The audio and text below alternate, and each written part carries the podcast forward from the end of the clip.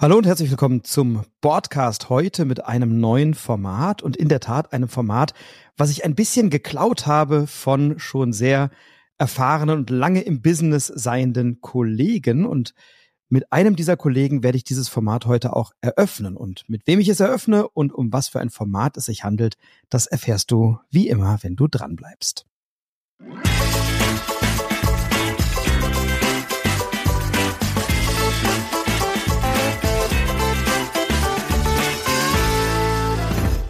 Ja, es gibt einen Kanal, den wahrscheinlich sehr, sehr viele kennen, die so in der Brettspiel-Bubble unterwegs sind und einen YouTube-Kanal, der auch mich sehr inspiriert hat, weil ich ihn seit langem verfolge und das, was die beiden Kollegen da abreißen, wirklich sehr feiere. Äh, nicht nur von der Anzahl des Contents, sondern vor allem auch von der Qualität bin ich ein großer Fan des Kanals Better Board Games und einen der beiden, nämlich Thomas und Christoph, betreiben den. Einen der beiden begrüße ich heute hier im Podcast. Herzlich willkommen, Christoph. Schön, dass du da bist. Ja, vielen Dank für die Einladung. Äh, mega gute Introduction. Äh, Feiere ich auch ab. Dankeschön dafür. Und ähm, schön, dass ich hier sein kann, weil ich höre nämlich deinen Podcast auch sehr gerne. Nicht unbedingt den Sonntagsbrunch, aber die Rezension mit dem mit deinem Kollegen Stefan heißt er, ne? Genau. Genau. Das Sonntags die höre ich sehr, sehr gerne. Genau, das Sonntagsfrühstück ist ja eher für, für Einsteiger oder für wenig Spielende geeignet. Aber das ist eine Nische, die ist ja quasi nicht besetzt in der Szene. Und deswegen habe ich gedacht, man muss auch mal diesen Familienspielen und dann auch den alten Titel mal ein bisschen Würdigung zukommen lassen, ja. Genau. Und ihr beide seid ja ähm, sehr, sehr ähm, aktiv in eurem, Pod in eurem Podcast, in eurem YouTube-Kanal. Ähm, wie viel Videos veröffentlicht ihr da so im, im Monat momentan?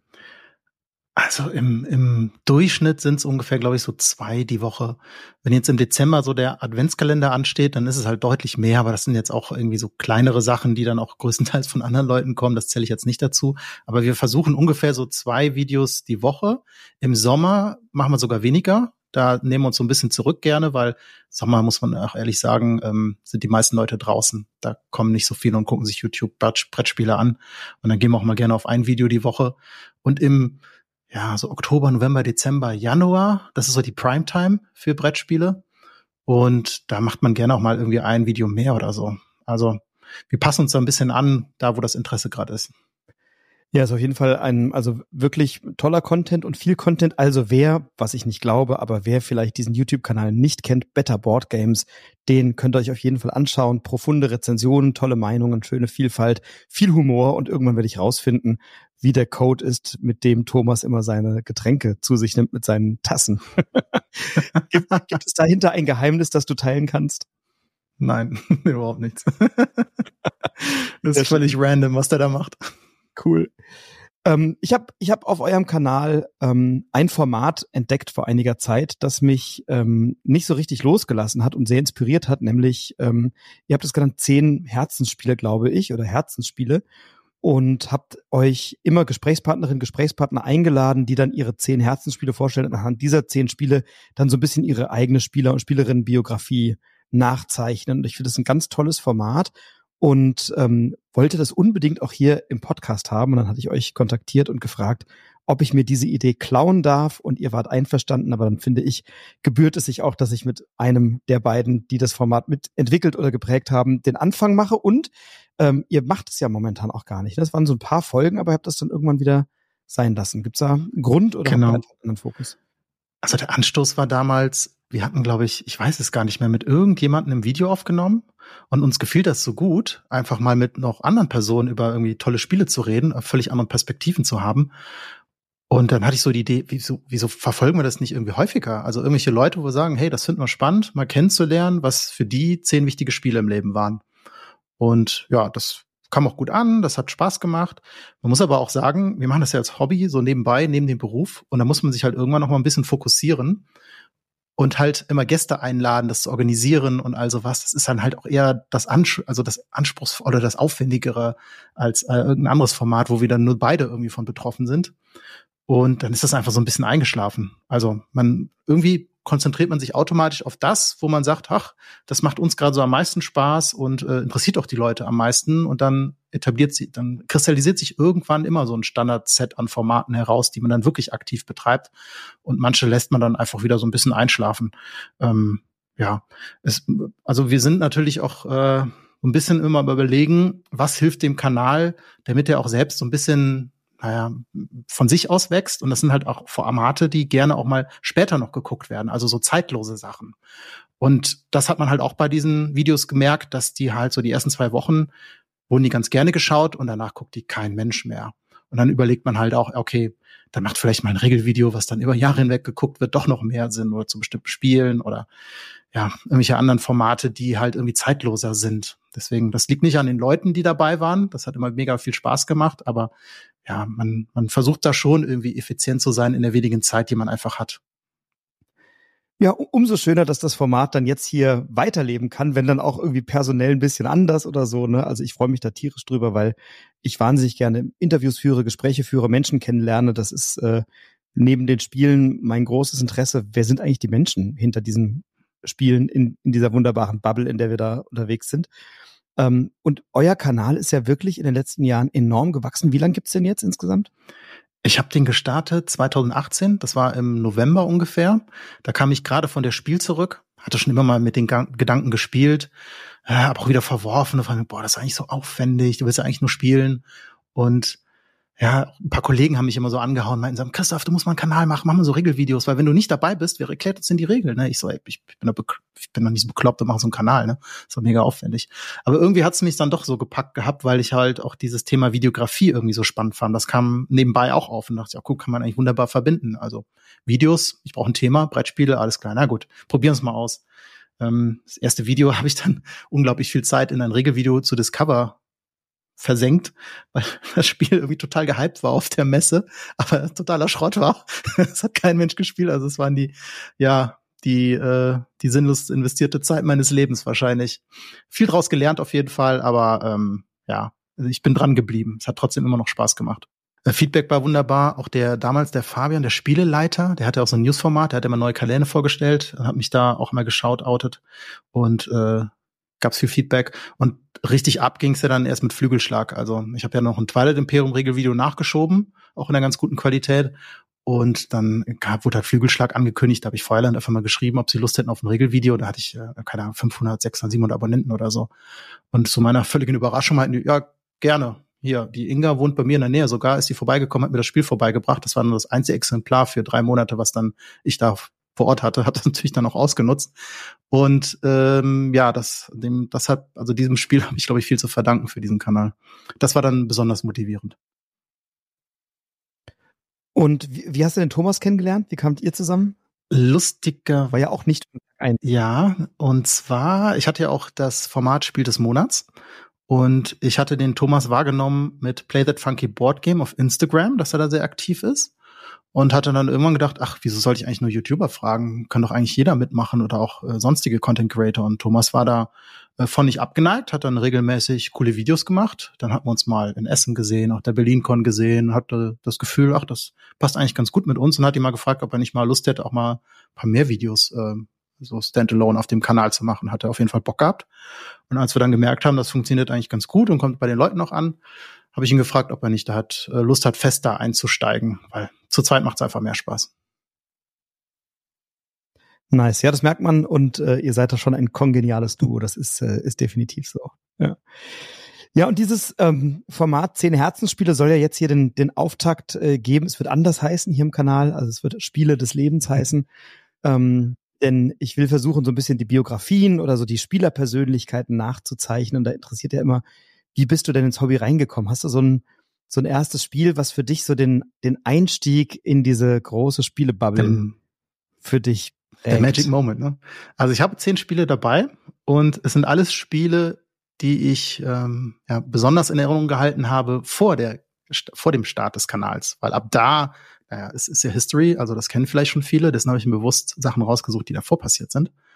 Und was mir auf jeden Fall als erstes in den Sinn gekommen ist, was so die ältesten Erinnerungen sind, wir haben in der Familie super viel Kniffel gespielt. Das war auch so das Go-To-Spiel, wenn wir irgendwo im Urlaub waren und so der Tag war anstrengend. Warum? Abends saß man zusammen und dann wird immer gekniffelt, eine Runde nach dem nächsten. Es klappt wunderbar nebenbei, so Urvater der Roll-and-Ride-Spiele. Und äh, man kann dabei quatschen, was trinken, auch was essen und nebenbei einfach gekniffelt. So, das ist auf jeden Fall total hängen geblieben.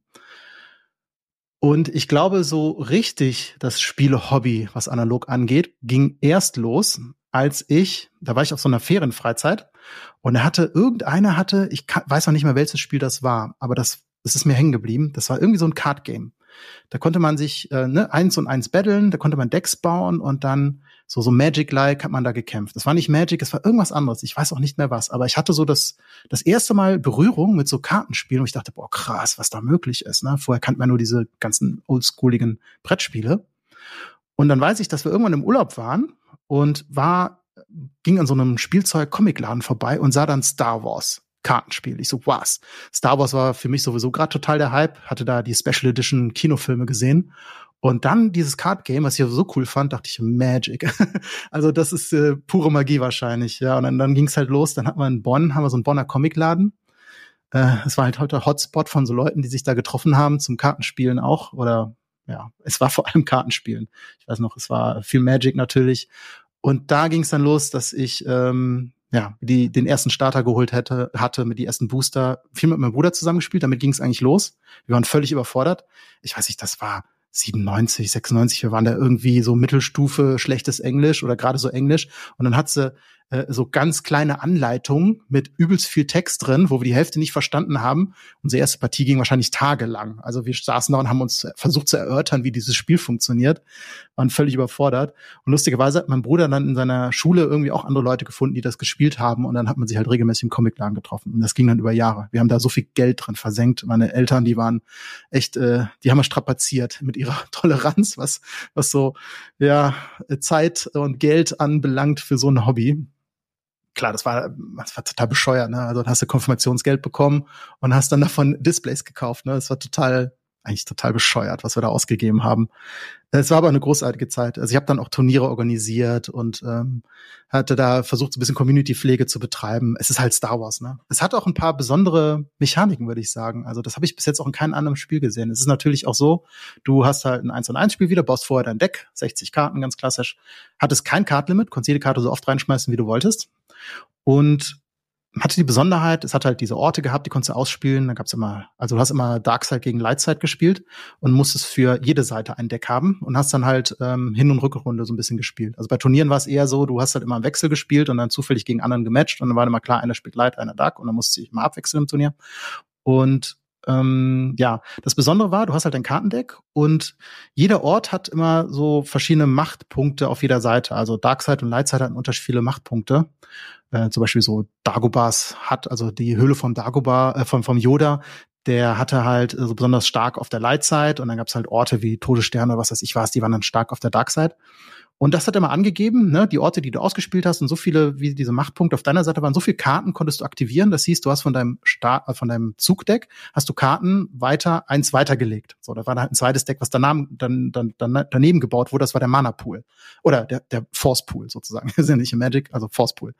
Und das war halt deine Möglichkeit, ähm, deine Ressourcen, die du ausgeben konntest, um Karten auszuspielen, oder am Ende der Runde, um davon Karten zu ziehen. Das konntest du halt selbst so ein bisschen balancen, wie du das haben wolltest. Oder du hast auch liegen gelassen weil du dann für die nächste Runde gespart hast. Das war auf jeden Fall so eine Besonderheit. Und ähm, das war ein zweischneidiges Schwert, weil diese Orte konnten halt auch dann eingenommen werden. Also hast halt Charaktere an diese Orte gespielt, da wurde dann halt gekämpft. Und wer halt diese Orte kontrolliert, macht dann am Anfang der Runde so ein Force Drain. Also du verlierst halt Macht, was heißt, du musst von deiner Hand, von diesem Horse Pool oder von deinem Deck Karten, Diskarten rausschmeißen. So viel wie der Gegner, wie du halt Machtpunkte bei dir auf der Ortkarte hattest, wenn die halt dein Gegner hält. Also wenn du halt viele Orte hast, die dir vor allem viele Machtpunkte geben, aber der Gegner die hält, dann verlierst du halt auch sehr viel Macht. Oder musst die halt abschmeißen. Äh, meistens stirbt, beendet man dieses Spiel, in dem halt einer seinen Decktod erlebt. Also man hat sonst kein Ziel, es geht nur darum, den anderen Decktod zu machen. Ähm, super, die ganzen Charaktere und so weiter. Also Partien ging recht lange. Es war jetzt auch nicht so mega balance. Also es war halt so ein klassisches Kartenspiel noch mit so ja, eher thematische Anstrich, ne? Also ganz viele Karten, die waren einfach drin, weil sie thematisch cool waren, hat aber nie ein Schwein gespielt. Ähm, da waren auch noch die Bilder aus den Filmen drauf, also nichts illustriert oder so, richtig äh, aus den Filmen rauskopiert. Ähm, ja, drei, vier Jahre gespielt oder so trotzdem, ne? Weil Star Wars war cool. In dieser Zeit habe ich auch viele andere Card Games ausprobiert. Dann äh, Star Trek war ja auch von Decipher, Babylon 5, ich weiß nicht was noch alles. So, und irgendwann haben wir es dann beerdigt zum Glück. dann war die Zeit durch. Und dann war auch eine super lange Spielpause, weil wir einfach in der Videospielwelt festgehangen sind. Also wir waren so, so immer computerbegeistert, ähm, hatten dann halt so die Anfänge vom Internet mitbekommen. Wir waren auf LAN-Partys, wo es noch kein Internet so richtig gab in der Verbreitung, äh, auch auf den großen, so tausend Leute und so kommen, sind wir mal immer hingeschippert und haben dann halt äh, sehr viel Videospiele gespielt, so alles, was man so kennt, ne? Auch äh, WoW natürlich, mein Bruder noch viel intensiver. Ich habe immer so ein paar Monate gespielt, dann hatte ich die Schnauze voll, habe ich es wieder deinstalliert. Mit einer Expansion bin ich dann wieder dabei gewesen für zwei Monate, wieder keinen Bock gehabt. Ja, und das ging dann eine sehr lange Zeit so. Und ich weiß noch, ich hatte nochmal einen Rückfall. und zwar, als ich dann meinen Zivildienst angefangen hatte, da hat Decipher dann äh, für Herr der Ringe ein Kartenspiel rausgebracht. Das war, als die Filme gerade ins Kino kamen. Haben die die Halbwelle natürlich auch mitgenommen und hat dann Decipher hat dann auch so ein Herr der Ringe äh, CCG rausgebracht. Das habe ich dann auch mal eine, äh, die die Grundedition einmal eskaliert, also irgendwie voll viel investiert, auf Turnier gefahren und alles cool. Und als dann die zweite Edition kam, habe ich dann gesagt, okay, jetzt ist guter Punkt für ein Exit, jetzt bin ich erstmal wieder raus, äh, war ich wieder geheilt. Aber so Card Games, ja, die, das wird nicht das letzte jetzt gewesen sein, das hat mich immer verfolgt. Das war so ein bisschen die goldene Ära der, der Trading Card Games, ne? So ja. Magic und Herr der Ringe und äh, Star Trek, Star Wars, äh, was gab's Ich weiß noch? auch noch, ja, ich ja. weiß auch noch, wie wir im Comicladen saßen und auf einmal diese Welle losging mit Pokémon. Wir waren so genervt. Der ganze Laden war voller Kinder und jeden Tag Schlangen von Kindern, die da standen und haben echt den die Booster aus den Händen gerissen. Äh, gab ja auch dann nichts mehr, ne? war immer ausverkauft, die Preise gingen hoch und dann hingen immer nur diese Kinder da rum. Wir waren so genervt. Ja, also das habe ich komplett ausgelassen. Pokémon und auch äh, Yu-Gi-Oh! Ich weiß nicht, was da noch gibt. Also die ganzen Kindersachen, die hatte ich nie gespielt. Ja, die hatte ich auch nicht. Aber ich, ich war, also es gab ja eigentlich so damals, so in den 90ern, zwei Fraktionen. Es gab die Magic und es gab die Star Wars und dann noch so ein bisschen Herr der Ringe, das waren dann schon die Exoten so, ne? Ähm, ich war dann eher in der Magic-Fraktion, das habe ich, glaube ich, bis 97 oder 98 habe ich das hart eskaliert und dann irgendwann auch gesagt, nee, jetzt ist, jetzt ist Schluss. Dann habe ich den ganzen Bums ja. irgendwann verkauft. So, weiß ich nicht, 99. Ich habe auch mal ein paar Partien Magic gespielt. Ich habe aber nie ein Deck gehabt, glaube ich, oder so. Ich weiß nur, dass ich es auch mal gespielt habe, weil es war halt immer so, ne? Äh, irgendjemand hat dir halt die Regeln erklärt, die waren ja auch nicht wild. Und äh, dann hat man da einfach gespielt, weil es halt jeder gemacht hat. Ja, es war zugänglich, es war schön. Ähm, relativ einfach. Du konntest ja mit jemandem mhm. ein Deck in die Hand drücken und sagen, okay, so und so funktioniert das. Und dann kommt man da gut reinkommen. Das fand ich bei Star Wars anders. Das war komplexer und das war nicht so, nicht so trivial. Und da ja. konntest du nicht einfach mit einem vorgefertigten Deck von einem Kumpel mal irgendwie eine Partie spielen, sondern du musstest ja wirklich verstehen, was da, ja. äh, was der Sinn dahinter war. Und das war bei Magic natürlich alles viel schlichter und noch ein bisschen glücksbasierter. Star Wars war noch. viel taktischer, ne? Ja, weiß ich gar nicht so. Ich konnte das nicht so gut vergleichen. Ich war in so einem Alter, da konnte ich das, glaube ich, noch vom Meta und von den ganzen Mechaniken und wie das so abläuft, gar nicht, glaube ich, so einschätzen. Man hat es einfach gespielt, weil es Star Wars war. Ich weiß noch, ein paar Jahre später, als dann Episode 1 rauskam, da haben die noch so ein Young Jedi, das war auch so ein Kartenspiel, haben die auf den Markt geschmissen, was dann definitiv für die jüngere Zielgruppe gedacht war. Es war von den Regeln deutlich einfacher. Da hatte ich auch, glaube ich, ein Deck. Ah, ja, weil Star Wars ne? mit an der Stelle. Ja. Wie ist mit, mit Lokana bei dir? Team Lokana oder Team ja. schon vorbei? Ja, ist schon vorbei. Also ich habe es halt ausprobiert. Finde ich, finde ich jetzt auch nicht schlecht. Aber als ich halt das erste Display aufgemacht habe, das hat ja, also viele von Ravensburger haben ja da irgendwie so ein bisschen Ausrüstung, Ausrüstung bekommen. Und ich glaube, die Grenze war so bei 10.000 Abonnenten. Also wer so mehr als 10.000 Abonnenten hat, der hat dann direkt ein Display bekommen. Und äh, ne, so wie, wie damals, einfach oh, Booster aufreißen und gucken, was drin ist, voll die Aufregung. Und dann gucke ich mir hinter an, was die Ausbeute ist und dachte mir, ach du Scheiße. Also du, du, du musst ja sechs, sieben, acht Displays kaufen, damit du irgendwie mal einen krassen Grundstock hast. Ähm, also ja, muss man jetzt unbedingt nicht, aber ich glaube, so vier, fünf bräuchtest du wahrscheinlich schon und den Rest musst du zukaufen, tauschen und so weiter. Ne? Also das Investment für drei, nee, vier machen die doch im Jahr sogar, ne? Da dachte ich mir, nee, das ist wahnwitzig. Und dann musst du irgendwie die krassesten Karten noch viermal haben. Ach, da war die Lust bei mir direkt sowas von weg, obwohl es eigentlich ein schönes Spiel ist, ne? Aber das war mit Too Hypey. Und ich muss auch sagen, ich kann mit dieser Disney-Welt jetzt nicht so viel anfangen. Star Wars, klar, ne? Aber ich habe viele Disney-Filme gesehen, aber ich bin jetzt nicht so krass, dass ich sage, boah, wie schön und oh, toll und hier die und die Prinzessin, die sind mir alle total wumpe. Deswegen hat's mich dann nicht so gecatcht. Aber wenn jemand spielen möchte und mir ein Deck hin, dann bin ich dabei. Also da habe ich kein Problem mit. Das heißt, das nächste Star Wars Trading Card Game, was jetzt kommt, äh, Limited. das wird ein Grab für dich. Kann sein. ich werde es mir auf jeden Fall angucken. Ich habe es ja schon gespielt auf der Spiel und das Spielsystem gefällt mir sehr. Äh, vielleicht sogar ein Tick besser als Lokana, weil die dort nicht den Fehler gemacht haben. Also sag mal, was ich sehr, sehr cool finde, ist, am Ende der Runde ziehst du zwei Karten und kannst halt ähm, eine direkt zum Mana, also zu deinem, ähm, ja, ist das hier, zu deinem Mana-Pool, ich ich sag jetzt einfach Mana, zu deinen Ressourcen machen und die andere ziehst auf die Hand. Das heißt, da ist einfach, ja, da passiert mehr, ne? Also du, äh, bei, bei Lorcana ist ja so ein bisschen, dass äh, gerade bei der ersten Edition alle sagten, boah, da bist du ja total schnell im Top-Deck-Modus, dass du einfach nur ziehst, hast super wenig Karten. Ja, das, ähm, gut, da, da muss man mehr auf sein Card Draw achten, auf jeden Fall und äh, hat einfach einen schönen Fluss, äh, die ganzen Star Wars Charaktere. Es hat einfach Spaß gemacht. Ich habe als ich hab diese Partie gespielt und das waren sehr leichte Decks, ne, mit ohne komplexen Mechanismen und äh, Synergien drunter und trotzdem habe ich die ganze Zeit das Gefühl hab, ah, im Moment, hättest es in der Reihenfolge gespielt, wäre es besser gewesen, ne? Also, da war es doch einige Stellen, wo man genau darauf aufpassen muss, was man wie in welcher Reihenfolge spielt. Ähm, ich mag es auch einfach bei diesen Card Games, wenn es immer hin und her geht. Also einer macht was, der andere macht was, einer macht was, der andere macht was. Kommen wir gleich noch zu einem anderen Spiel. Ähm, genau, wie ich eben meinte. Ganz kurz als Gedanke. Ja. Ähm, zumindest habe ich das so nicht wahrgenommen. Ich wohne in Wiesbaden, das ist jetzt auch nicht so eine Riesenstadt, so keine Metropole. Ähm, dass über diese Trading Card Szene damals Menschen zusammengefunden haben zum Spielen. Also es war ähm, damals unüblicher zu sagen, ah, ich treffe mich jetzt mal mittwochs abends und wir packen mal ein paar Partyspiele, Eurogames und keine Ahnung was ein, so, aber zum Sammelkartenspiel, mhm. also in meinem Fall Magic, da hat man sich dann irgendwie getroffen, so. Und dann habe ich darüber relativ schnell Freunde gefunden, Kontakte gefunden und wir haben sofort so ein gemeinsames Interesse gehabt und das war dann auch bei uns im örtlichen Spieleladen hingen dann immer so Zettel aus, hey, Suche zum Tauschen und Suche zum Spielen und Turnier hier und hab da am Samstag schon was vor und so. Da gab es wirklich so ein schwarzes Brett damals. Es gab ja eben auch damals, wir hatten ja nichts, in den 90ern eben auch kein Internet, so mhm. nennenswert. Und dann wurde das wirklich über so schwarze Brett und Aushänge gemacht und darüber habe ich dann angefangen, eben Leute kennenzulernen, mit denen ich dann gespielt habe und habe dann irgendwann meinen mein Mathe-Nachhilfelehrer, der war auch so im Magic Game tief drin, der war ein paar Jahre älter als ich. Und dann haben wir immer irgendwie, habe ich Mathe-Nachhilfe gehabt, dann haben wir danach aber noch ein paar Stunden Magic gezockt. Irgendwie so, das fand ich tatsächlich ganz nice. Ähm, ist ja heute auch anders, ne? Da trifft man sich natürlich auch für andere Sachen, aber das war für mich so der erste der erste, die erste Begegnung mit so einer Art Brettspiel oder Gesellschaftsspiel-Community. War das bei dir auch so oder hast du das dann eher schon in anderen, in der Schule oder so mit, Leuten gehabt, die du eh schon kanntest? Ähm, nee, war bei uns ähnlich. Allein diese Community, die sich halt immer in diesem Comicladen getroffen hat. Und dann waren es halt auch nicht nur die Star Wars-Spieler, sondern wie du eben schon meintest, halt auch aus anderen Bereichen. Und ähm, wenn man dann halt mal da irgendwie jemanden sitzen hatte, der eigentlich nur Star Trek spielt, aber sonst kein Spielpartner da ist, dann guckt er sich das halt auch mal an. Oder man spielt mit dem einfach mal Star Trek und hat andere Sachen ausprobiert, wo man das halt auch spannend fand.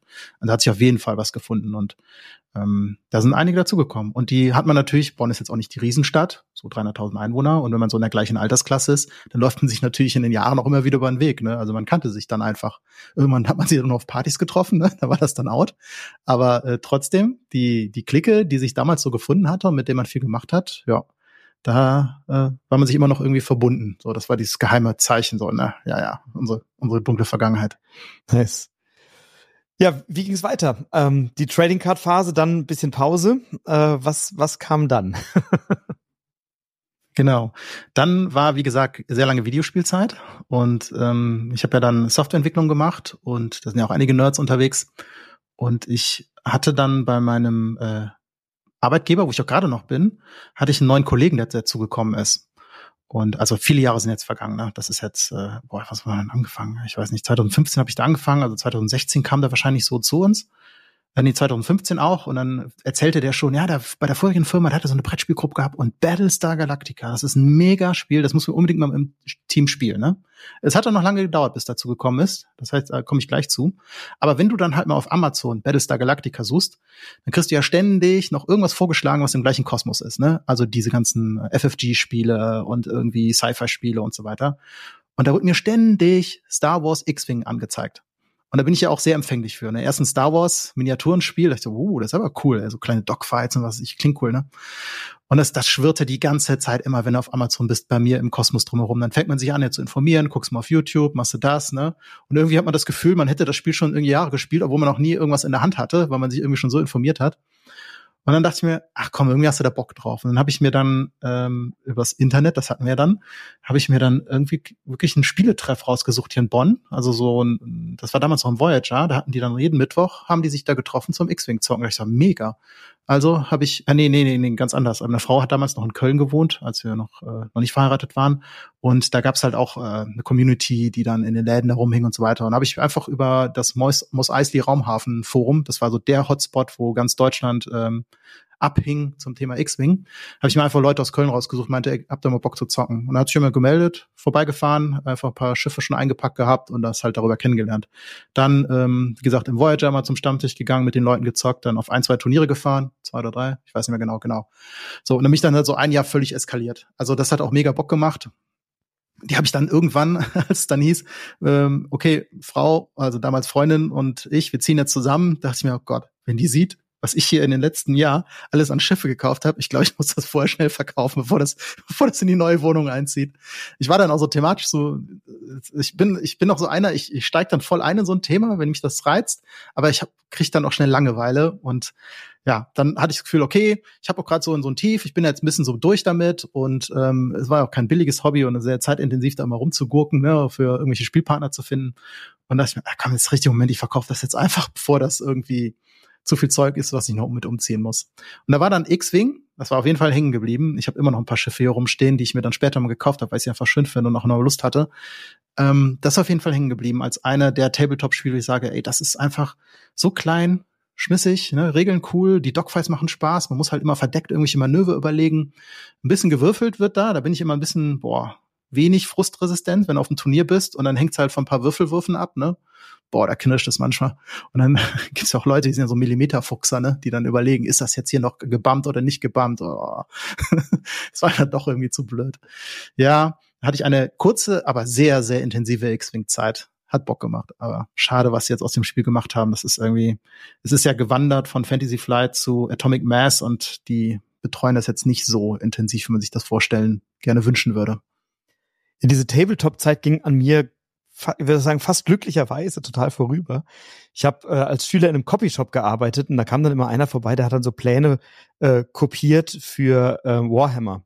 Und dann habe ich irgendwie mich mit dem unterhalten und dann mal bin mal zu einer Partie mitgegangen und dann waren genau diese Millimeterfuchser und haben dann eine halbe Stunde irgendwie diskutiert, mhm. ist das jetzt gerade drin und gilt das und gilt das nicht? Und dann habe ich gesagt, okay, wenn das das Spiel ist, dann habe ich kein Interesse und seitdem habe ich nie einen Tabletop in der Hand gehabt. Ich habe mir allerdings in der Corona-Zeit im Warhammer-Laden ein paar Figuren gekauft, um sie anzumalen aus Langeweile, weil ich meine ganzen Gloomhaven-Figuren und meine ganzen und dann habe ich einfach so ein Warhammer-Set gekauft. Ich spiele es gar nicht. Ich habe nur Figuren angemalt. Voll, voll absurd. Hast du es auch gemacht? Also malst, malst du auch? Oder? Ich habe ich, ja, ich habe immer so Phasen, wo ich Bock auf, habe auf Malen. Ähm, damals, als mein Hobby so losging und ich glaube Willen des Wahnsinns und sowas, weiß ich was, die Spiele hatte ich dann auch. Und da dachte ich mir, ey, komm, jetzt hast du voll Bock drauf. Zig Farben gekauft.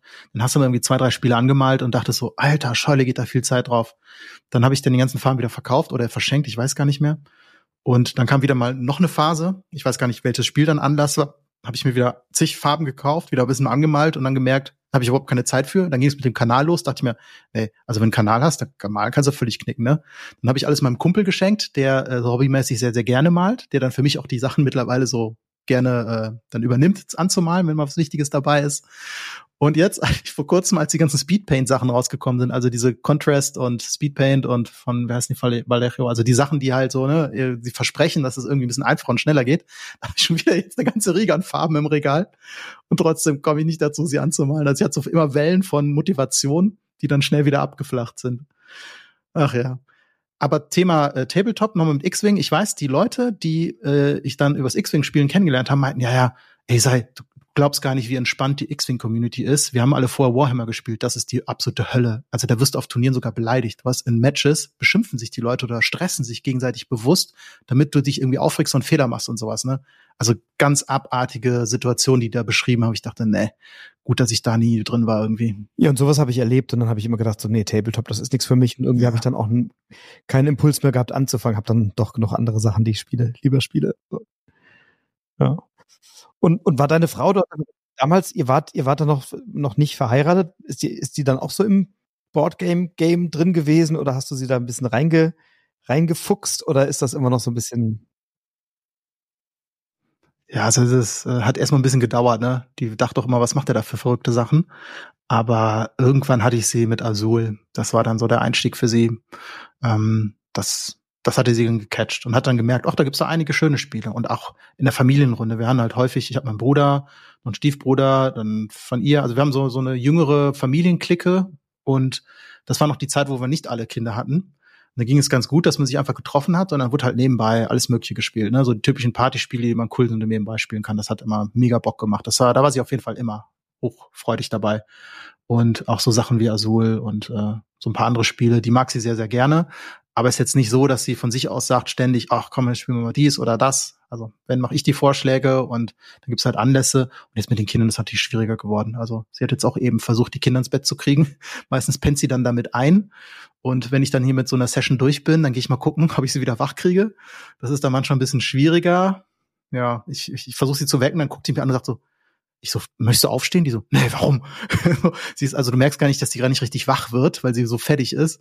Und dann dachte ich, lass sie manchmal schlafen, wenn ich dann irgendwie nach dreimal versuchen, es nicht schaffe, sie aus dem Bett zu kriegen.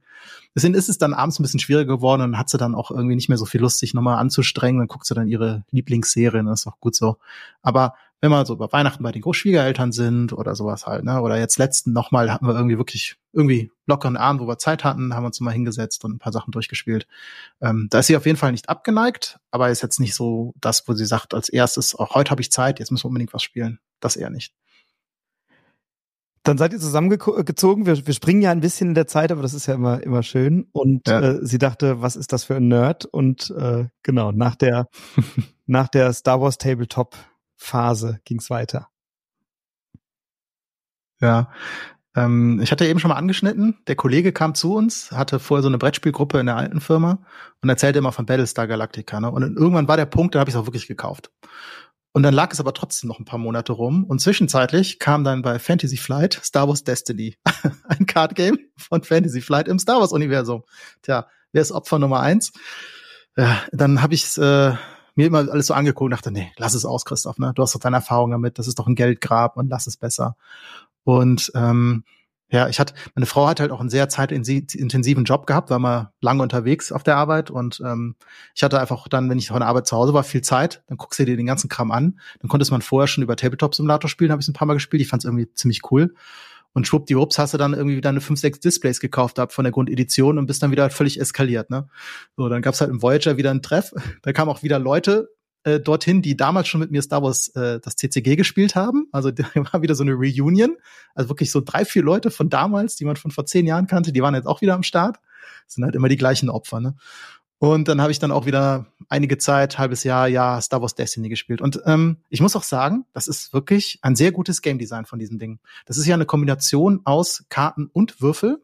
Also du hast halt Charaktere, es ist ein Duellmodus, du machst immer ein, ein Deck mit so zwei bis drei Main Characters, die du so punktemäßig zusammenstellst. Und die haben halt immer Farbaffinitäten, so die Jedis sind halt blau, dann gibt's halt irgendwie Schurken, die sind gelb, so gibt's halt verschiedene Farben. Und aufgrund dessen, welche Hauptcharaktere du halt reinnimmst, so als Startcharaktere, kannst du dann halt verschiedene Arten, Kategorien von Karten reinnehmen und dann dein Deck zusammenbauen. Und ähm, das Coole war auch wirklich wieder, das war so ein Hin und Her. Ne? Also ich mache was, du machst eine Aktion, du machst eine Aktion, ich mache Aktion. Aktion ist zum Beispiel Karte ausspielen, Karte aktivieren. Und immer wenn du eine Karte aktivierst, dann werden die Würfel dazu gewürfelt und dann hast du halt auf den Seiten verschiedene Symbole drauf, wie ähm, Nahkampfstärke, Fernkampfstärke, Verteidigung, Ressourcen bekommen und so weiter. Und das Coole ist jetzt, ähm, dass du halt ganz viele Karten und Effekte hast, diese Würfel zu manipulieren, deine eigenen oder die gegnerischen. Und da ist immer der entscheidende Moment, eine Aktion ist mich auch die Würfel auszulösen. Und dann löst du alle gleichen Symbole auf allen Karten, die du, auf allen Würfeln, die du im Pool hast. Also löst du, würfelst du zum Beispiel und hast irgendwie ein Nahkampfsymbol, dann musst du überlegen, okay, würfel ich jetzt erst noch die anderen, um mehr Symbole zu sammeln, um zum Beispiel so Boost-Effekte dadurch zu noch generieren, oder eröffne ich damit eigentlich dem anderen die Möglichkeit zu reagieren, weil der kann ja auch immer irgendwie das versuchen zu manipulieren. Oder löse ich es vielleicht lieber schneller aus, habe zwar wenige davon, aber bin sicher, dass ich es halt irgendwie durchbekomme. Ne? Und ähm, cool war auch sehr, sehr cool, eine Idee. Du kannst jederzeit in deinem Zug als Aktion eine Karte discarden, um eine beliebige Anzahl von Würfeln neu zu würfeln. Also da waren so mehrere Sachen, wo du richtig coole Entscheidungen treffen konntest. Ähm, vom Game Design finde ich immer noch super herausragend, diese Kombination. Das größte Problem an der Sache ist natürlich, fahr mal auf ein Turnier und dein Spiel hängt wieder von Würfeln ab. Ne? Oh, da hatte ich Momente, da war wieder oh, Frusttoleranz gefragt bis zum geht nicht mehr, wo ich dann da wirklich so genervt war, dachte so, boah, jetzt habe ich keine Lust mehr auf diesen Turnieren. Ja, hast du die kurzen Deck überlegt, du hast dann vorher, bevor es losgeht, hast du gegen ein gespielt, mal so easy gewonnen und dann geht's im Turnier um alles und dann würfelst du nur noch Schrott, ne? Boah, klar, mega genial mit den Rerolls, aber manchmal passt dann noch einfach nicht, ne? Naja, also immer noch großartig, habe ich auch mega Bock, das mal zu zocken. Ähm, aber ja, Ich bin auch leider immer einer, der dann gerne äh, sehr intensiv sowas betreibt und dann auch gerne auf Turniere fährt und sowas. Ja, ist dann auch ein Geldgrab gewesen, wie alle CC, TCGs dann, wie sie mittlerweile heißen. Und dann war ich dann noch ein paar Monaten, glaube ich, als in die zweite Edition kam. Irgendwie bin ich so einer, ich nehme immer die erste Edition mit, eskaliere völlig und dann, wenn dann das zweite Ding kommt, dann sage ich, ah, ist der richtige Moment, das mal zu verkaufen, wieder raus zu sein. Das war genau die gleiche Falle, wo ich wieder reingetappt bin. Ja, und Star Wars Unlimited könnte das nächste Déjà-vu sein. Meine zehn Herzensspiele, ein Drittel davon Star Wars Trading Card Games und vier. Ja, es war noch nicht alles mit Star Wars. ich habe ja noch einen Verdacht. Das sind ja zum Glück nicht die Herzensspiele, ne? Es sind die geprägt haben. Absolut. Und ich muss auch sagen, das waren jetzt wahrscheinlich nicht alles auch geniale, ne? Also Star Wars CCG würde man heute nicht mehr in der Form rausbringen. Das war vom Game Design nicht so mega prall. So. Jetzt habe ich aber schon lange Zeit um Battlestar Galactica drumherum, drumherum geredet. Und das kam dann wirklich irgendwann auf den Tisch. Und das war ein Aha-Erlebnis. Klar, von den Regeln erstmal aufwendig. Wir hatten erstmal eine Lernprobepartie. Äh, also der, der André damals, der dazu kam, meinte, ja, ich kann die Regeln, kein Problem. Ich habe sie mir vorher nochmal durchgelesen und dann saß man in der ersten Partie und dann total viele Fragen, ne? weil es ist ja schon regelintensiv. Es war trotzdem ein krasses Erlebnis. Wir haben, glaube ich, nur zwei Runden geschafft, dann haben wir es abgebrochen, weil es zu lang gedauert hat. Und dann haben wir es aber mehrmals immer wieder nach der Arbeit getroffen und haben es dann auch gespielt und äh, einige Leute damit ins Hobby reinziehen können. Ich muss aber auch sagen, ich habe die Serie damals gesehen, diese Neuauflage, und fand die schon ziemlich cool. Und das fand ich einfach Knaller, wie dieses Spiel das thematisch aufgreift. Habe ich nie gespielt, tatsächlich. Ein großes Versäumnis, ja. Das, das steht noch bei meiner ja. Shame-Liste. Ja, es muss man mal ausprobieren. Also äh, hat auch seine Schwächen. Es geht tendenziell eher zu lange, regelintensiv. Wer natürlich das Universum kennt und die Serie, der fühlt sich da direkt zu Hause. Das haben die echt cool aufgegriffen, auch die Atmosphäre. Ähm, dieses, äh, wie heißt das, ähm, Abgrundtief, das hat's ja nochmal neu aufgelegt im Cthulhu-Universum. Das habe ich nicht gespielt, geht aber auch sehr lange. Also es ist jetzt nicht das knackigste Social Deduction Spiel, aber was ich daran eigentlich mag, ist, dass es halt auch ähm, ein echtes Spiel damit verbindet. Also das ist nicht so, dass es nur darum geht, zu deduzieren und irgendwie ähm, zu diskutieren. Das passiert ja so ja, eher unterschwellig, sondern du äh, ja, versuchst halt äh, viele sinnvolle thematische Aktionen zu machen und darüber versuchst du ein bisschen rauszufinden, wer eigentlich hier irgendwas Cooles macht oder was nicht Cooles. Ja, und tendenziell ist halt Bock schwer, ne? Also Zylon Hamster leichter. Und wenn du in der Erstpartie bist und bist das erste Mal dabei und spielst die Zylon, hast du eigentlich keine Ahnung, was du machen sollst. Dann ist man auch so ein bisschen überfordert. Dann muss man das Spiel irgendwie auf sich zukommen lassen. Ja, ich habe es auch super lang nicht mehr gespielt, aber weil es halt äh, sehr, sehr zeitintensiv ist. Und ich weiß noch, meine letzte Partie, da habe ich es auch neun Leuten gezeigt. Und ich habe es völlig verbaselt. Ich habe ein Zylon wenig, zu wenig reingemischt. Das habe ich einfach verkackt. Und dann haben halt die Menschen gewonnen. Und ich dachte schon, hä, das habe ich noch, da habe ich so gut wie noch nie erlebt. Wie kann das denn sein? Und dann gucke ich so, fehlte ein Zylone drin. Ne? Und wir haben wirklich Leute unschuldig das, ganze, das halbe Spiel in die Brick gesteckt. Der konnte halt nur die Hälfte seiner Sachen machen und äh, war am Diskutieren, meinte, er seid ihr bescheuert und es war eine Beschuldigung hin und her. Und äh, weil es musste ja theoretisch ein Zylone noch dabei sein, ne? Und dann war da halt einer leider die ganze Zeit in der Brick, der wirklich ein Mensch war, weil Christoph einfach ja nicht gut abzählen konnte. Das sind die erinnerungswürdigen Momente, ja. Auf jeden Fall. Nee, habe ich habe ich in der Tat leider noch nicht gespielt, aber habe ich habe ich sehr Bock drauf. Habe schon viel viel gehört ähm, und ich mag so diese ganzen ähm, ja so semi-kooperativen und Deduction-Spiele, The Thing und und äh, ähm, äh, Nemesis natürlich und so. Das sind natürlich alles so Dinge, die die viel Spaß machen an der Stelle. Da brauchen wir aber auch immer die richtigen Leute und viel Zeit und eine größere Gruppe auch immer, ne? Ja, auf jeden Fall. Also Battlestar Galactica, vier oder fünf Leute, ist eigentlich ganz cool. Und äh, müssen halt Siffleisch mitbringen, müssen Bock haben auf diese lange Partie. Aber dafür ist es halt auch ein richtiges Spiel. Aber ich sag mal, die Hälfte der Zeit wäre auch cool, wenn man das hinkriegen würde. Und wie man vielleicht merkt, ich bin halt ein Sci-Fi-Fan, also die, die Themenwelten liegen mir eher mehr als jetzt so ein Cthulhu-Universum. Ja, also merkt man, Sci-Fi merkt man, merkt man ein kleines bisschen in Sci-Fi. es war aber nicht nur Sci-Fi. Wir hatten nämlich ein kleineres Spiel, das haben wir auch sehr viel auf der Arbeit gespielt, weil es auch ein cooler Filler ist. So jede Mittagspause, ne? So jeder macht sein Essen, setzt mit in der Küche zusammen und dann kam ein kleines Kartenspiel The Game auf den Tisch. Kooperativ, Kartenablegespiel, vier Stapel, zwei Stapel gegen Zahlen aufwärts, die anderen zwei abwärts. Und dann gibt's halt jede Karte einmal im Deck. Jeder kriegt zufällig Karten auf die Hand und Reihe um, muss man bedienen. Man muss halt auf den einen oder anderen Stapel legen, darf man nur abwärts oder aufwärts dann auf die jeweiligen Stapel legen. Und muss es halt schlussendlich schaffen, dass alle, alle Karten loswerden. Und dann gibt's noch den besonderen Kniff, dass man Zehnersprünge machen kann, wieder zurück in die Richtung nach oben oder unten, äh, um sich da wieder Zeit zu erkaufen. Und man darf natürlich nur sehr, sehr eingeschränkt kommunizieren. Und boah, was haben hier viele Partien gespielt. Es war auch eher selten, dass man gewonnen hat, weil es dann so bei den letzten paar Karten auch manchmal so ein bisschen lucky ist, ob man die dann noch in der richtigen Reihenfolge bekommt oder nicht. Ähm, aber das ist auf jeden Fall hängen geblieben. Das haben wir rauf und runter gespielt. Ja, mega Titel. Ähm, The Game ist ja vor allem was, was mega zugänglich ist halt für Leute, die wenig spielen oder gar nicht spielen. Denen kannst du das relativ schnell erklären. Und was dann so in der Gruppe passiert miteinander und dieses Aufeinander abstimmen und gucken, wie kriegen wir das jetzt bestmöglich hin und, und, und schaffen wir das und so, das ist mega, mega Ding. Äh, Liebe ich auch sehr. Ja, irgendwann in, entwickelt man halt auch so eine ge eigene Geheimsprache, ne? Für ja, da ne, sehr heiß, heiß, heiß, heiß, mega heiß, ne? Besser nicht. So, man darf natürlich auch sagen, bitte hier nicht oder sowas, ne? Aber ähm, manchmal geht's ja einfach nur darum, so möglichst effizient da durchzukommen. Ist aber ein bisschen Glück dabei. Ich finde Tippy ist auch noch eine gute Alternative. Da ist auch nochmal, ja, cool was geboten. Haben so ein bisschen eher Auftragskarten. Ist ein bisschen abwechslungsreicher. Da geht's nicht nur einfach um hoch und runter drauf, draufschmeißen. Bist du denn immer der Typ, der in der in die Firma neue Spiele mitbringt und sagt, hey, lass mal was ausprobieren? Oder gibt's dann gibt's dann auch noch mhm. andere, die sagen, hey, ich habe hier was oder lass mal spielen? Oder bist du dann so der das Zugpferd und der Motor? Ja, also in der Zeit vor der ganzen Pandemie war das natürlich sehr intensiv. Das ist damit eigentlich komplett gestorben mittlerweile, leider, weil auch äh, so gut wie fast nie jemand mittlerweile auf der Arbeit ist. Also es hängen alle im Homeoffice. Ähm, wir haben auch remote rekrutiert, also es ginge gar nicht, dass die Leute alle ins Büro kommen, auch von meinem Team her. Deswegen äh, gab es eine goldene Zeit vor der blöden Zeit, wo wir wirklich viel auf der Arbeit gemacht haben. Und da war ich schon so der Anstoß. Also da haben wir nacheinander alle möglichen Spiele ausprobiert. Ich weiß auch noch, wie ich das erste Mal, ähm, ja, es ist hier dieses ähm, Plättchen-Schiebe-Ding. Das verrückte Labyrinth. Nein. Vergessen, hier. nein, nein, nein, nein, äh, das ist ein Geschicklichkeitsspiel. Knacks, knack, da, da, da, ach. Ah, vielleicht muss es rauskürzen gleich. Ähm, ach, das hier der, der Alex hier von von der Brettspielcon, der hat das doch mal voll promoted. Dieses ähm, Holzspiel, wo du eine Scheibe hin und her am Titschen bist. Klask? Ja, Klask, das wollte ich sagen. Sorry, genau. Ich weiß noch, da habe ich erstmal auf die Arbeit mitgebracht, habe ich voll die Welle ausgelöst. Jede Woche kam ein Clarks da an, haben sie alle nachgekauft. Da war in jedem Büro stand ein Klask und äh, gab es immer Duelle und Matches. Und ähm, ja, also sowas haben wir da auch gespielt und ganz viele andere Spiele einfach durchprobiert. Auch zum Beispiel, das kann ich mal kurz aufgreifen, jetzt machen wir einen kleinen Sprung, zum Beispiel Legenden von Andor. Ich hatte auch da auf der Gruppe eine Arbeit, wir haben das alles sich alle Szenarien versucht zu knacken haben dann irgendwie gemerkt, okay, da ist doch ein bisschen viel Glück dabei und alles irgendwie so, da ist one way to win. Dann war es auch wieder cool.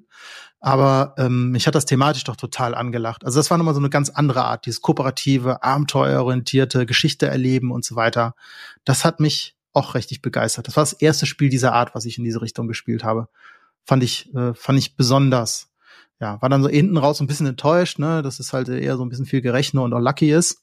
Aber trotzdem eigentlich ein super cooles Spiel, gerade um Leute zu begeistern, in das Hobby reinzukommen. Heißt, du hast äh, da schon in der Firma viele Leute ins, ins Hobby reingezogen und mitgezogen? Oh ja. ja. Ja, ja, ja, ja. Da war ich Missionar auf jeden Fall. Und äh, auch einige haben sich dann Gloomhaven gekauft und so weiter. Reden wir gleich noch drüber. Wir haben einen Sprung gemacht, weil wer Battlestar Galactica spielt und Star Wars Destiny und X-Wing und was weiß ich was und Fantasy Flight Games, der sieht auf Amazon natürlich auch die fette Star Wars Rebellion Box. Man muss dazu sagen, ich war ja auch lange Zeit Videospieler, da habe ich natürlich auch alle möglichen Star Wars Spiele gespielt. Und Star Wars Rebellion war ein Spiel ähm, auf PC damals noch. Das war noch schön in DOS-Grafik, VGA, glaube ich, oder Super VGA. Ähm, übelste Klickorgie. Aber es war halt das, der epische Kampf, Rebellion gegen das Imperium. Du spielst ja die Geschichte nach. Und das war es halt als Videospiel auch. Und deswegen war es für mich sowas von offensichtlich, dass ich Star Wars Rebellion spielen muss, das Brettspiel. Und es hat das auch sehr gut aufgegriffen. Also dieses Erleben dieser Star Wars Geschichte. Es war auch im Regelwerk nicht so einfach da reinzukommen. Ich weiß, meine erste Partie hat sieben Stunden gedauert. Wow. Habe ich mich mit einem Kumpel auf der Arbeit getroffen, weil wir da mehr Platz hatten. Viel größere Tische. Da haben wir es dann ausgebreitet. Und ähm, ja, es gab dann halt während der Partie, wenn man das das erste Mal spielt, vorher nur mal die Anleitung durchgelesen, äh, immer einige Fragen noch und dann muss man nachblättern und mal gucken und so. Und dann war mir jetzt auch noch nicht so im Flow drin. Aber es war natürlich schon ein, ein krasses Match. Ich habe es noch mit ein paar Kollegen noch mal ab und zu gespielt, aber ähm, jetzt lange auch nicht mehr. Leider, leider, leider, es auch wieder immer so lange Zeit dauert. Mein Bruder habe ich auch mal gespielt, war auch eine coole, coole Partie. Die sind auf jeden Fall hängen geblieben. Und also ich glaube, das ist so eins dieser Spiele, die mich am perfektesten beschreiben würden. Es ist einfach Star Wars, es ist so ein Strategiespiel, wo man so eine Geschichte, ein thematisches Abenteuer erlebt. Ähm, man hat diese Raumschiffe auf dem Tableau coole Illustrationen. Ja, also das Star Wars Herz schlägt da einfach bis zum geht nicht mehr. Ne? Und du bist wahrscheinlich auch eher ein, ein intensiver Kopfspieler, der sehr genau überlegt und weniger ein Bauchspieler, oder? Nee, nee. nee? Ähm, äh, es gibt Momente, da grübel ich, aber eigentlich bin ich doch eher so, wenn ich merke, wenn ich merke, ich grübel zu lang, dann sage ich, scheiße, ich schieße jetzt einfach auf der Hüfte, auf der, aus, der, aus dem Bauch heraus, ich schalte jetzt einfach, komm, ich mache jetzt das. Ähm, deswegen finde ich auch ganz schlimm diese Spiele, die hinten raus so eine Rechenorgie werden, ne? wo es ein so Punktesalatmäßig, alles gibt irgendwie Punkte und du dann quasi am Durchexerzieren bist, welcher Weg würde jetzt noch wie viele Punkte geben? Die, die Spiele finde ich am schlimmsten. Ist mich auch so ein Dune Imperium Fan, weil da geht alles kon kon also konzentriert auf zehn Siegpunkte. Das finde ich so genial, wenn die Leute das hinbekommen, so einen Spannungsbogen hinzubekommen und nicht einfach sagen, ja, alles gibt irgendwie Punkte, ne? Ich finde, damit macht man sich irgendwie zu leicht. Ja, deswegen Star Wars Rebellion, großartig. Da geht es ja auch nicht um Punkte sondern einfach nur das thematische überlebt die Rebellion und schafft genug Hoffnung, dass das äh, durchhält. Oder findet das Imperium die versteckte Basis. Also, geniales Spiel. Und du hast eigentlich nach jeder Partie irgendwie eine Geschichte zu erzählen. Ne? Also es, es ist immer so, dass du, mhm. dass du danach erstens dich miteinander noch austauschst und sagst, oh ey, der, die Aktion, der Zug, was da passiert ist und so. Und du kannst es auch anderen, die das Spiel kennen, im Nachhinein noch erzählen und sagen, oh, du glaubst nicht, was ich gestern erlebt habe. Und dann mhm. erzählst du irgendwelche Stories, wo du irgendwie den Spion reingeschickt hast und irgendjemanden noch in die Spalte versenkt hast und keine Ahnung was. Äh, das sind eigentlich die schönen Momente ja. bei dem Spiel, finde ich. Ich habe es nicht so oft gespielt, nach voll Mal, aber immer episch. Immer die Frage, wen zieht man jetzt zur dunklen Seite, ne? Oder die Spannung geht schon los in, den, in der ersten Runde, wenn du Rebellion spielst. Wo verstecke ich meine Basis? Wo kommt die hin? Bist du so mega irgendwie äh, mutig und machst sie an einen Platz irgendwie weiter vorne, wo er das nicht erwarten würde oder wie üblich halt immer ganz hinten links oder so, ne? Ja, es macht einfach Bock, dieses Spiel. Äh, Wäre ich jetzt sofort bei der Partie dabei, ich grad, grad Bock drauf. Mhm. würde ich mega abfallen, wenn es das auf Boardgame Arena geben würde, weil da muss man ja auch nicht groß diskutieren und so, ne? Aber es Ach ja. dauert dann halt Wochen. ja, egal, machst halt zugbasiert, ne? Und jeden Tag abends machst halt ein paar Züge einfach. Finde find ich, funktioniert großartig. Absolut. Also, liebe Boardgame Arena, so. wenn ihr das hört, macht mal. Ja. Macht mal hin, ja. Ich finde es großartig, dass die Twilight Imperium, das war eigentlich auch ein Spiel, aber das kam halt erst nach dem Kanal. Das habe ich jetzt da natürlich jetzt nicht erwähnt. Irgendwann muss man ja auch einen Cut machen. Ähm, finde ich auch großartig, dass die Twilight Imperium auch Boardgame Arena bringen. Ich weiß noch nicht, wie diese Verhandlungsdiplomatiefase dann ablaufen wird, ob man da irgendwie nebenbei viel chatten muss oder so. Ähm, ich fände es cool, wenn die das irgendwie sonst wie unterstützen könnten. Aber das finde ich großartig. Also ich werde wahrscheinlich permanent einfach eine Partie laufen haben, weil ich das auch eines dieser Spiele, die ich gerne viel mehr spielen würde, aber halt man nicht so die Zeit für hat. Was wir aber auf jeden Fall sehr intensiv gespielt haben, und das war jetzt auch in dieser Arbeitsrunde, da hat sich halt so eine extreme Spielrunde getroffen. Also es gab so, so einen sehr starken Inner Circle, das war meistens so mein Team, die haben mich alle so ganz hart convinced und äh, noch ein paar Leute drumherum äh, die es dann für die auch diese Kampagnenspiele gefunden haben, zum Beispiel Ando haben wir gespielt. Und dann kam halt Pandemic Legacy. War ja überall immer so, das ist das Spielerlebnis, Kampagne, das muss man gespielt haben, Legacy-Spiel, das Spiel verändert sich, Karten durchreißen, Regeln kommen rein, Aufkleber drauf und was weiß ich was. Und da haben wir lang dran gesessen. Aber das war mal cool. Da hat man sich explizit für getroffen. Irgendwann hat man den Dreh raus und plant nicht nur eine Partie, sondern macht am besten direkt zwei, drei hintereinander wegen Auf- und Abbauanzeit, äh, Auf- und Abbauzeit. Und das war auch ein episches Erlebnis. Und ich habe auch mit äh, den eine andere Kollegenrunde dann auch die zweite Season gespielt gehabt. Die fand ich auch nochmal sehr cool, weil diese Karte ja dann so nacheinander sich aufgedeckt hat. Man konnte noch viel mehr explorieren. Das bin ich auch ein Riesenfan von, wenn sich sowas offenbart während der Partie. Und äh, den letzten Teil, den habe ich mit dem Flo gespielt von Get on Board jetzt natürlich erst, der kam mir deutlich später raus. Das heißt, äh, lange nach dem Kanalstart. Ja, mega Spiel. Ähm, ist immer so ein Commitment, ne? so ein Legacy-Titel äh, dann zu haben über mhm. 10, 12 Partien. Manchmal muss du ja mal eine Partie wiederholen oder so. Ist dann immer so ein Commitment mit der Gruppe, aber wenn du es im Kollegenkreis spielst, ist natürlich sensationell, weil dann ist man ohnehin, wenn nicht im Homeoffice vor Ort und kann dann sagen, komm nach Feierabend, machen wir nochmal irgendwie zwei, drei Stunden so. Das, ja, ja, das geht mal ganz gut. So einer hat dann vorher in der Mittagspause schon mal aufgebaut, könnte man direkt loslegen. Äh, ja, waren die coolsten Namen da eigentlich. Mega. Und ist super für den Team Spirit. Also kann ich nur empfehlen. Ich habe auch äh, Spiele eingesetzt für Bewerberinterviews. Äh, also bei uns war es immer so vom Prozess. Ähm, man lernt die natürlich erstmal so kennen und dann gibt's irgendwann, wenn man sagt, oh, ist klar, die laden wir jetzt mal ein, sind die für einen Tag vorbeigekommen, um halt die Firma kennenzulernen, wir die besser kennenzulernen, persönlich, mit dem Team zusammen und so weiter. Und dann gab's immer einen Slot, da habe ich dann gesagt, so, jetzt spielen wir zum Beispiel ein Exit-Spiel. Und ähm, ich finde ja, also mit Leuten spielen ist so die beste Gelegenheit, um sie wirklich persönlich am besten kennenzulernen, wie die so ticken. Mhm. Und gerade wenn du so ein Exit-Spiel hast, kooperativ zusammen, immer diese Frage, okay, ist das jetzt einer, der sagt, nee, nee, wir nehmen keine Hilfekarte? Ne? Also, das ist ja immer diese Diskussion, ne? wann nimmt man eine Hilfekarte? Und dann gibt's dann Leute, nein, auf keinen Fall, wir knacken das hier, ne? so die Ehrgeizigen oder so, die sagen, ach egal, komm, wir gucken jetzt mal drunter, es dauert mir zu lang. Also wie groß ist die Toleranz da zu sagen, ja, ich beiß mich durch oder ich mache es mir gerade ein bisschen leichter. Und dann, wie gehe ich damit um ähm, mit, der, mit der Gruppe? Ne? Bin ich so einer, der immer alles selber lösen will und in den Vordergrund drängt oder ist man nur ganz ruhig und macht gar nicht mit? Also ich finde das herausragend, um einfach rauszufinden, wie Leute ticken, mit denen zusammen zu spielen. Und hast du da wirklich äh, im, im Bewerberprozess äh, Erkenntnisse gewonnen, die die sich dann später auch beim mhm. Arbeits, mhm. in der Arbeitswelt reflektiert haben? Oder war das, war das eher so ein ähm, Festigen des Ersteindrucks? Oder hast du wirklich dann hinterher gemerkt, nee, die sind genau so, wie ich die jetzt beim Exit-Spielen erlebt habe, erlebe ich die jetzt auch im, im täglichen Miteinander? Also, de, ich finde, das Wichtigste ist immer rauszufinden, was sind das so für Menschen und irgendwie ist man mit denen auf einer Wellenlänge. Also kann man sich das vorstellen, hat man Bock mit denen irgendwie tagtäglich über witzige Sachen zu reden und mit denen zusammen zu arbeiten und irgendwie ja viel Zeit zu verbringen und ähm, macht es einfach Spaß mit diesen Menschen. Ne? Also passt das einfach. Und das Zweite, was ich immer wichtig finde, sind die irgendwie clever, weil dann ist egal, was die jetzt gerade können, weil dann kannst du mit denen eigentlich, können die alles, können die sich erarbeiten. Das ist, das lernen die dann einfach, das ist dann keine Frage, ne? So, und deswegen finde ich diesen Mix dann so ganz cool, einfach dieses Spiel zu spielen, weil man gerade bei den Exit-Spielen so ein bisschen merkt, ähm, ne, wie clever sind die denn an manchen Stellen, da kann man schon mal leicht beeindruckt sein.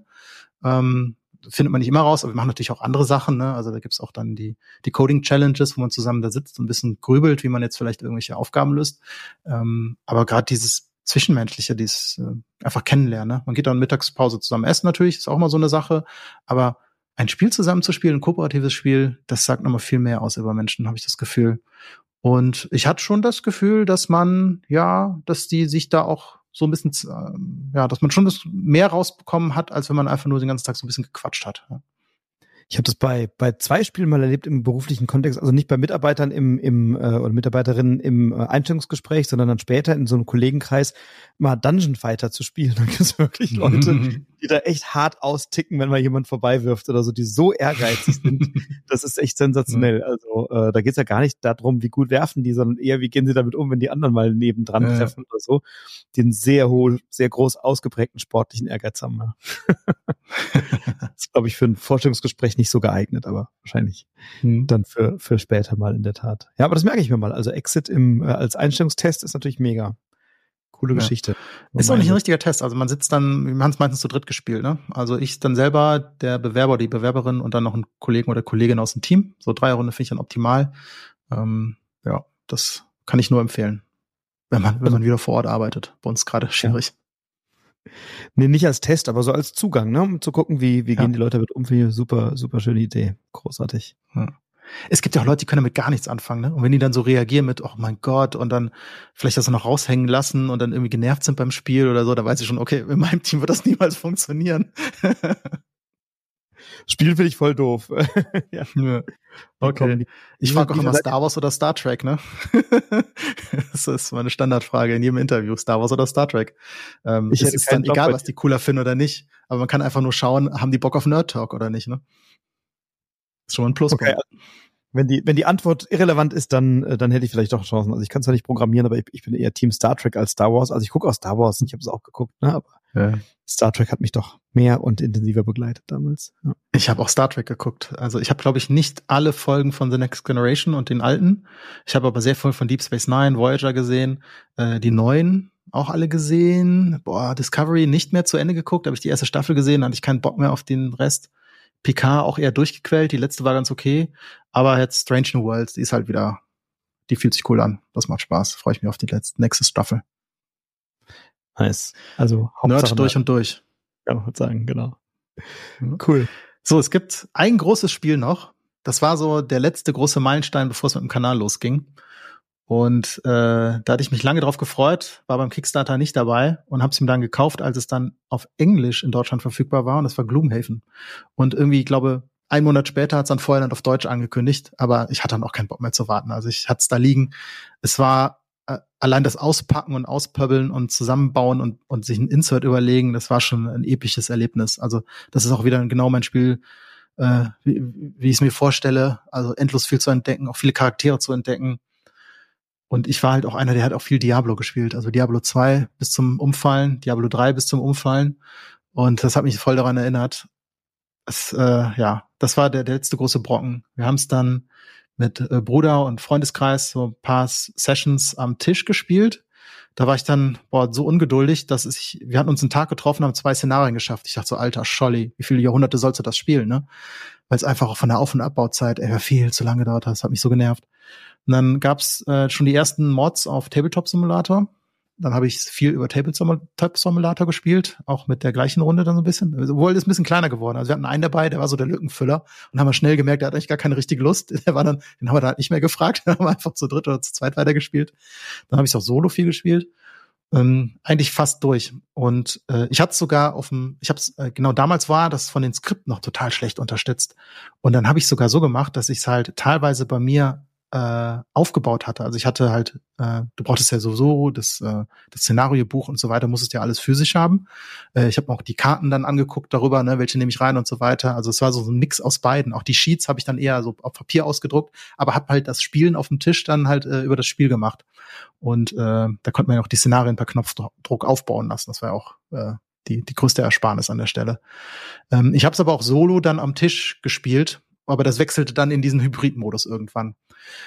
Und ich hatte es, glaube ich, zu 90 Prozent durch und dann wurde die Steam-Version angekündigt. Dachte ich, alles klar, ich breche das jetzt hier ab, ich spiele die Steam-Version nochmal durch. Habe ich dann auch gemacht.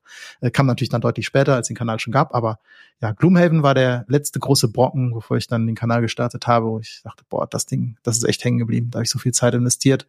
Ähm, coole, coole Erlebnisse gehabt, aber mir sind vor allem die Charaktere hängen geblieben, nicht so die Szenarien. Das ist ja so ein großer Kritikpunkt, dass es eben ja vom Dungeon Design oder vom Szenario Design immer sehr ein, eindimensional war.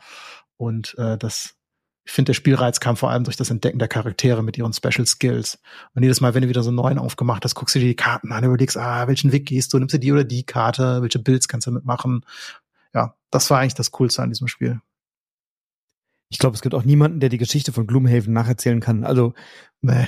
ich, ich habe, glaube ich, 50 Szenarien oder so gespielt bisher. Ne? Wir haben immer noch so das so lose offen, aber jetzt steht schon wieder Frosthaven ja in den Startlöchern und die Pranken des Löwen ja. haben wir noch gespielt und so. Ähm, aber ich glaube, es gibt niemanden, der sagen kann, ja, wir haben Folgendes erlebt. Ich, ich gebe dir mal eine kurze Zusammenfassung dessen, was wir da erlebt und gespielt haben. Nee, gibt's, gibt's glaube ich nicht. Also es gibt diese kohärente Geschichte, die fehlt da so ein bisschen, die man nacherzählen ja, könnte. Leider. leider. Ja. Aber die Charaktere sind halt geil. Das ist genau da, davon lebt das. Und, äh, und ich weiß genau, wie sich das anfühlt, wenn du dann so einen Charakter spielst im Level 9 oder 8, den dann in Rente schickst. Mhm. Dieses, diesen Moment zu sagen, oh, denn der verlässt uns ja jetzt. Das war's, liebe Spruchweberin. Tschüss. Geh schön in Rente. Mhm. So, ne? Das fand ich schon immer. Ah, von der war ich nicht so der größte Fan. Aber ähm, viele andere Charaktere waren schon immer, cool. ne? Aber dann ja. zu sagen, oh krass, die war jetzt irgendwie Teil unserer Party die ganze Zeit und ist dann jetzt irgendwie weg. Das war schon immer so, mhm okay, da kommt jetzt jemand Neues, müssen wir uns irgendwie kennenlernen. Keine Ahnung, wie das jetzt funktioniert miteinander. Fand ich immer, ja.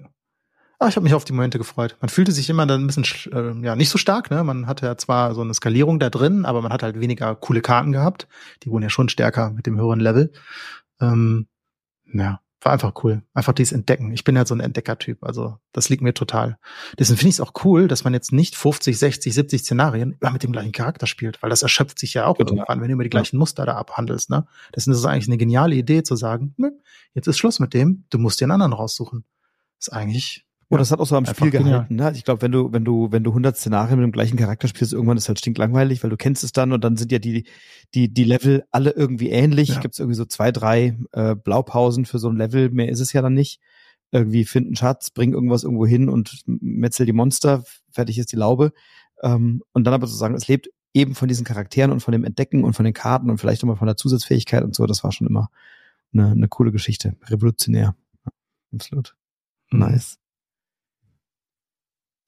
So, Geil. das sind so die Meilensteine, die epischen Eckpfeiler, bevor es mit dem Kanal losging und den, den Rest, den, den können sich die Leute einfach im Video angucken. Ja, das verlinke ich. Ich habe dir mal ein Video gemacht, die zehn Herzensspiele, ne? Ähm, das äh, verlinke ich einfach hier in den Show Notes. Ähm.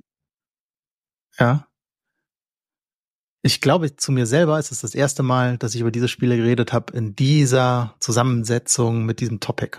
Wir haben, glaube ich, unsere eigene zehn Herzensspiele klar, regelmäßig gibt's mal so eine Top, äh, meine aktuellen Top 50 und dann sind natürlich auch die Top 10 dann irgendwann, die kriegen mal ein Update. Ja, aber ähm, die, die mich besonders geprägt haben vor der Kanalgeschichte, ich glaube, in der Ausführlichkeit habe ich noch nie drüber geredet. Voll schön. Also ich fasse noch mal zusammen. Äh, Kniffel. übrigens bei mir auch. Ja, Kniffel war übrigens bei mir auch, ne? Dass ich meine, ich habe mit meiner, meine Mutter war äh, alleinerziehend. Wir haben früher ganz viel gekniffelt oder mit meinem Onkel dann und so äh, haben einfach Kniffel gespielt immer, mhm. ganzen Abende, Abende lang. Also wir haben Kniffel, Star Wars Trading Card Game, dann das Star Wars Tabletop Game, Star Wars Destiny, Battlestar Galactica, The Game, Clask, Legenden von Andor, Star Wars Rebellion und Gloomhaven. Das war so die. Ich glaube, Pandemic Legacy. Ich glaube, Legenden von Andor hast du so eingeschoben, ne? Ja. Äh, Pandemic Legacy habe ich vergessen hier aufzuführen. Ja, ja, ich glaube, Clask war jetzt auch so ein Sidekick, der war nicht geplant, aber äh, das steht ja auch immer noch wenn man Sohn alt genug Geil. ist, dann kriegt er das. Das kann alles dir gehören, mein Sohn. Dieses Clask ist ab sofort deins. Ach, der hat schon viel Spaß daran, Spiele auszupacken, ja. Wie, wie geht's bei euch im Kanal weiter? Was habt ihr noch für, für Ziele oder Pläne für die nächsten Monate und Jahre?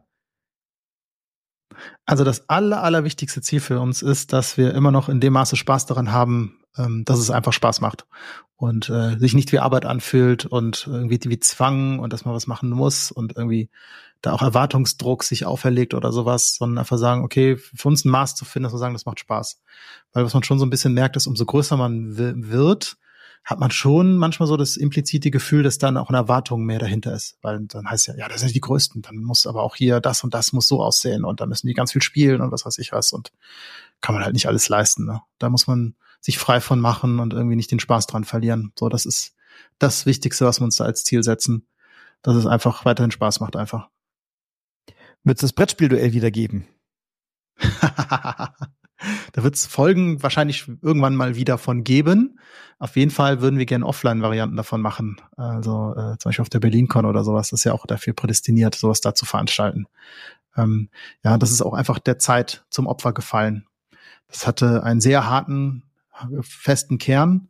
Aber ich merkte halt auch irgendwann, ist ja auch ein Livestream-Format, die sind auch immer so ein bisschen speziell.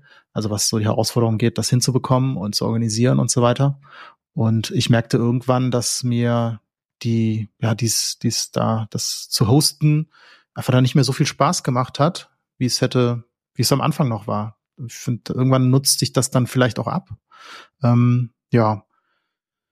Deswegen ähm, konzentriert man sich auf das, wo man sagt, ja, da habe ich gerade noch mehr Lust drauf, obwohl es ein großartiges Community-Format ist. Aber manchmal, wenn man dann halt irgendwie das zwei Jahre durchzieht, dann sagt man, ach, jetzt mach mal eine Pause, weil einfach gerade andere Sachen man irgendwie spannender findet. Also für mich war es immer wie, wie ein bisschen wie das, das Wetten das der Brettspielszene. Man versammelt sich vorm Rechner ja. und guckt im Livestream zu oder ja. wenn es eben im Livestream mal nicht geklappt hat, dann irgendwie Tag später oder zwei Stunden, keine Ahnung, bisschen Zeit versetzt halt oder so. Aber das war immer schön, dann auch im Chat irgendwie mit reinzuschreiben und so. Ich habe äh, irgendwie das Gefühl gehabt, mhm. da waren schon immer alle on fire und waren mit dabei und so. Ähm, ja, und das war wirklich so irgendwie alle am Lagerfeuer und äh, wer dann, wer dann in der einen, im einen Monat waren die Leute im Panel, im nächsten Monat waren sie dann im Chat, aber es, es hat niemanden richtig kalt gelassen. Das fand ich immer wirklich ein schönes, ein schönes Format. Ja. Ach, ich, ja, ich merke gerade, deine Worte motivieren mich gerade wieder ein bisschen. ah, sowas gedacht.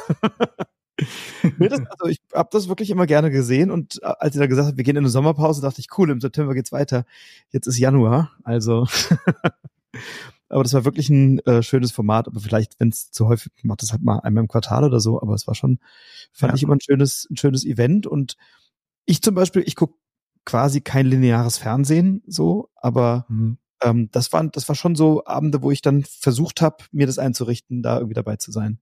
Das ist schon cool. Schaff, schaffen wenige Formate. Da ist es gelungen. Ja, ja, genau. Das freut mich, ja.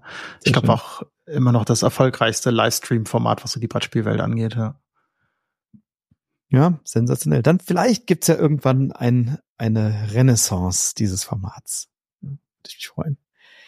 Christoph, ich sag ganz lieben Dank, dass du hier dabei warst. Ich weiß das in mehrfacher Hinsicht sehr zu schätzen. Erstens toll, dass du dir die Zeit genommen hast, das vorzubereiten. Das ist ja eben auch ein bisschen Vorbereitungszeit, sich dann zu überlegen, was sind denn eigentlich so die Spiele, die mich geprägt haben. Ähm, und dass du hier so offen geredet hast. Vielen, vielen Dank dafür. Und auch, weil ja so ein Abend dann, hast du ja eben auch angedeutet, dann immer auch von der Familienzeit ein bisschen abgeht. Äh, also auch danke an deine Frau, dass sie dich heute sozusagen entlassen hat in den, in den schönen Brettspiel-Talk und die Kinder. Ja, die gehe ich gleich wecken. die sagt, was, muss ich jetzt wieder aufstehen? Nö.